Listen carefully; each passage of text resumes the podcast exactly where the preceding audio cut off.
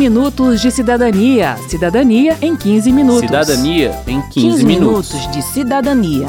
Cidadania em 15 Cidadania minutos. em 15 minutos.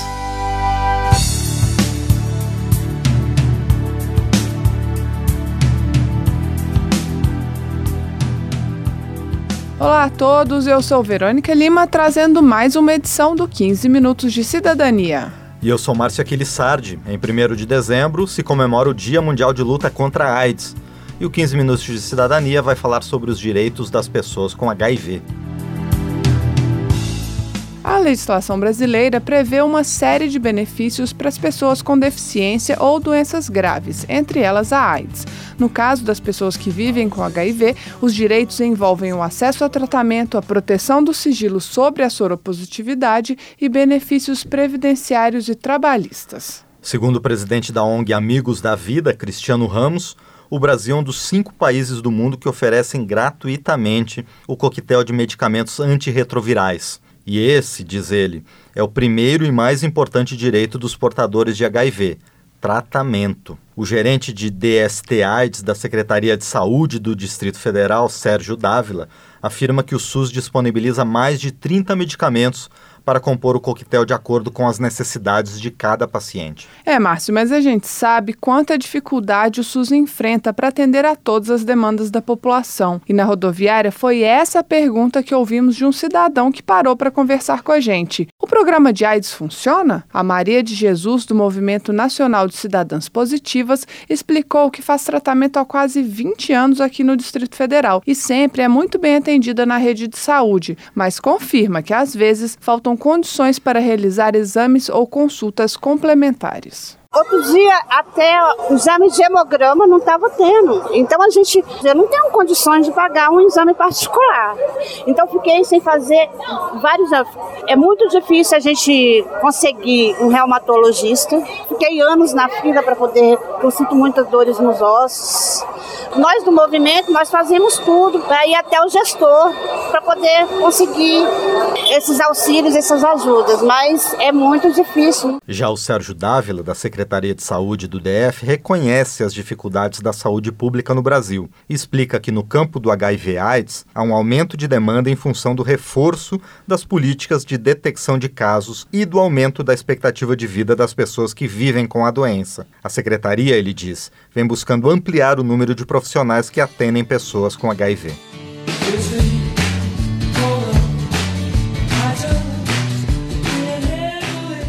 Além do tratamento, o SUS oferece também testes gratuitos de HIV. A pessoa interessada em fazer o teste pode procurar qualquer unidade básica de saúde, mas há também serviços especializados em HIV/AIDS, os centros de testagem e aconselhamento. Lá, a pessoa pode fazer o teste rápido, que é feito pela saliva, e receber o resultado em meia hora. E Verônica, é importante dizer que ninguém é obrigado a se testar.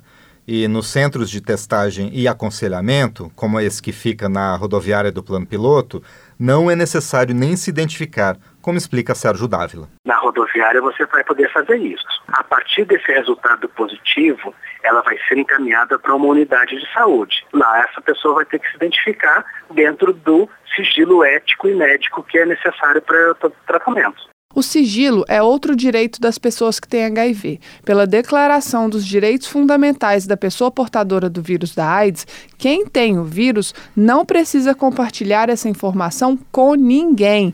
A orientação do Cristiano Ramos, da ONG Amigos da Vida, é para que a pessoa conte apenas para quem ela achar que vai contribuir para melhorar a sua vida. Se ele sair contando para todo mundo, o preconceito está aí, a discriminação está aí né, ele acaba sendo prejudicado.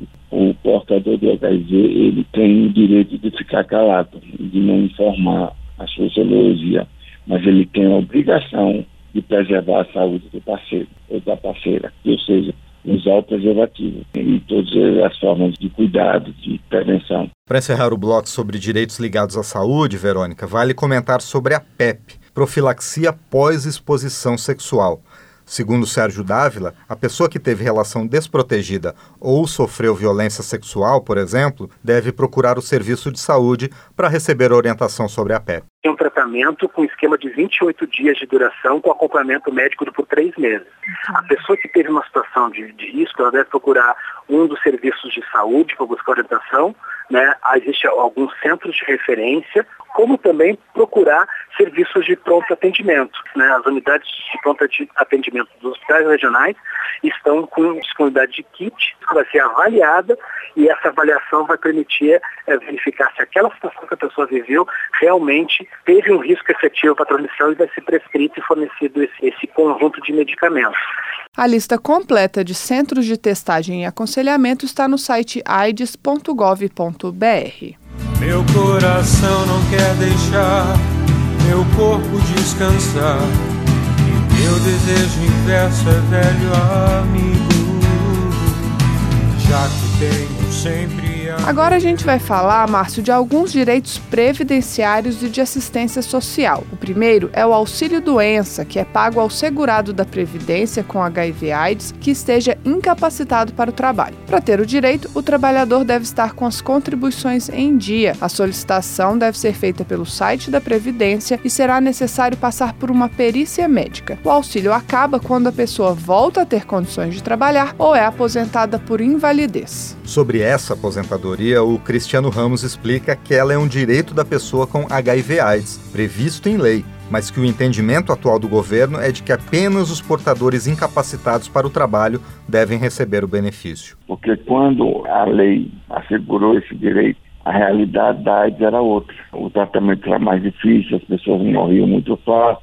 Hoje em dia a AIDS é, é tida como uma doença crônica tratável, como câncer, diabetes hipertensão, a deixou de ser uma sentença de morte para ser uma limitação de vida. E dentro desse contexto, a gente tem conseguido na ONG aposentar alguns pacientes que estão com carga viral muito alta e com CD4 muito baixo, que são as, as células de defesa do organismo. Caso seja aposentada por invalidez, a pessoa com AIDS pode receber os valores isentos de imposto de renda. A isenção vale também para reforma, no caso de militares, ou pensão. A pessoa com HIV que não pode trabalhar nem levar uma vida independente também tem direito ao benefício de prestação continuada, BPC. Os requisitos são ter renda familiar per capita inferior a um quarto do salário mínimo e não receber nenhum benefício previdenciário. Para solicitar o BPC, a pessoa deve ir ao posto do INSS mais próximo e comprovar sua situação por meio de perícia médica.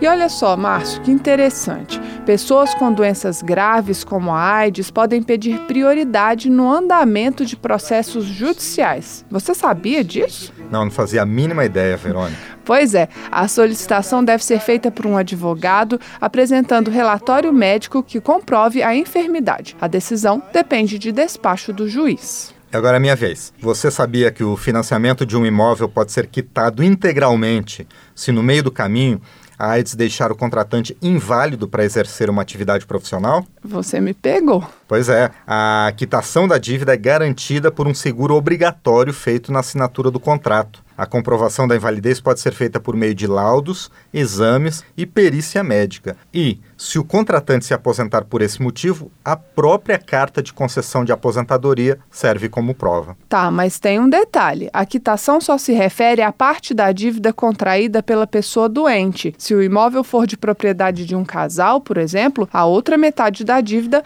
permanecerá. Quero saber. Quero saber. Na rodoviária, ouvimos dos cidadãos muitas perguntas sobre direitos trabalhistas das pessoas com HIV. A advogada Ana Clara Erval de Castro, parceira da ONG Amigos da Vida, responde a todas elas agora. Meu nome é Elisângela e eu gostaria de perguntar o seguinte: se a pessoa que tem essa doença, se for descoberto durante o período que ela estiver trabalhando, a empresa pode mandá-la embora sem direito a nada? De forma alguma. Essas dispensas, em razão da sorologia do trabalhador, ela é considerada como discriminatória. Uma vez que a gente comprova que a motivação da dispensa foi em razão da sorologia, a gente consegue muitas vezes anular essa demissão e, re, e fazer com que o empregado retorne ao trabalho. Quando a gente não consegue que ele seja reintegrado para o trabalho, porque muitas vezes ele sofre muita discriminação, a gente pleiteia na justiça as indenizações por dispensa sem justa causa e as demais, né, como danos morais, essas coisas. Meu nome é Camila, eu gostaria de saber como que fica a situação do portador após descobrir, após ser diagnosticado, com relação às leis trabalhistas. Sobre esse ponto, infelizmente a nossa legislação trabalhista ela não prevê o direito à estabilidade, como acontece no caso das gestantes. Mas já existe o entendimento nos tribunais de que esses portadores teriam direito à estabilidade bem como de serem reintegrados no trabalho quando ficar caracterizado essa dispensa discriminatória. Meu nome é Carla Caroline e eu queria saber se no trabalho é obrigado a fazer esse exame, porque tem alguns concursos que exigem que a pessoa faça o exame de HIV. De fato, a gente sempre vivencia muito essa situação.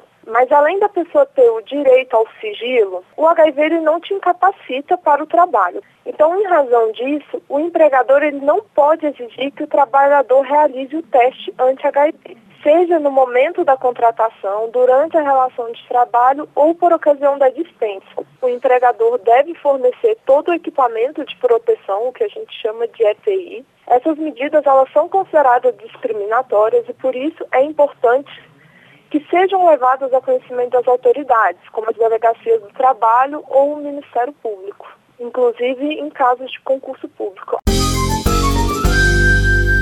Meu nome é Fabiana e gostaria de saber se quem tem HIV pode sacar o FGTS. O portador de doença grave em estado avançado, ele tem direito ao saque do FGTS. E entre essas doenças que permitem o saque está o HIV AIDS.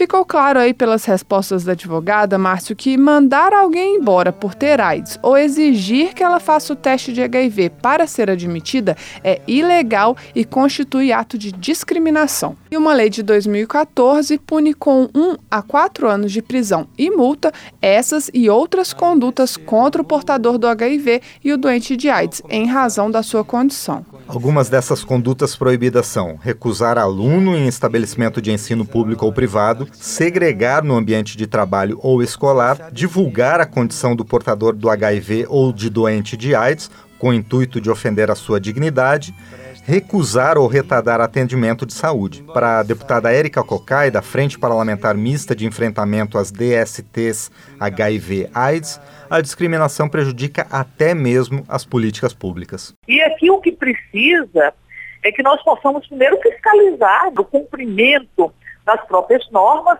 e instrumentos de responsabilização. É, é preciso fazer com que isso se incorpore no cotidiano do mundo do trabalho e os direitos fundamentais no cotidiano da própria sociedade.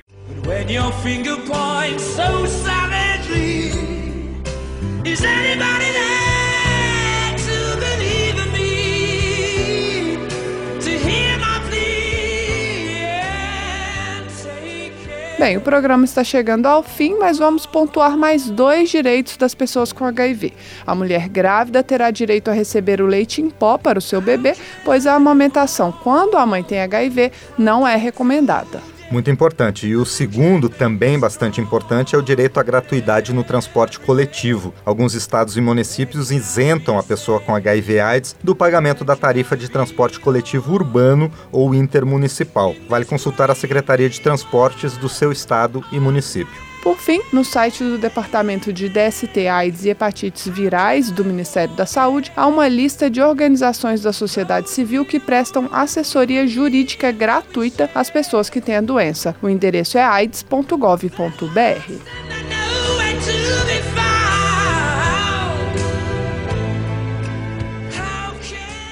Pois bem, termina aqui mais um 15 Minutos de Cidadania, que teve produção de Lucélia Cristina e Cristiane Baker. Trabalhos técnicos de Indalécio Vanderlei, edição e apresentação de Márcio Aquilissardi e Verônica Lima. Se você tem alguma dúvida, mande para a gente pelo 0800 619 619 ou pelo e-mail radio@câmara.leg.br. Até mais.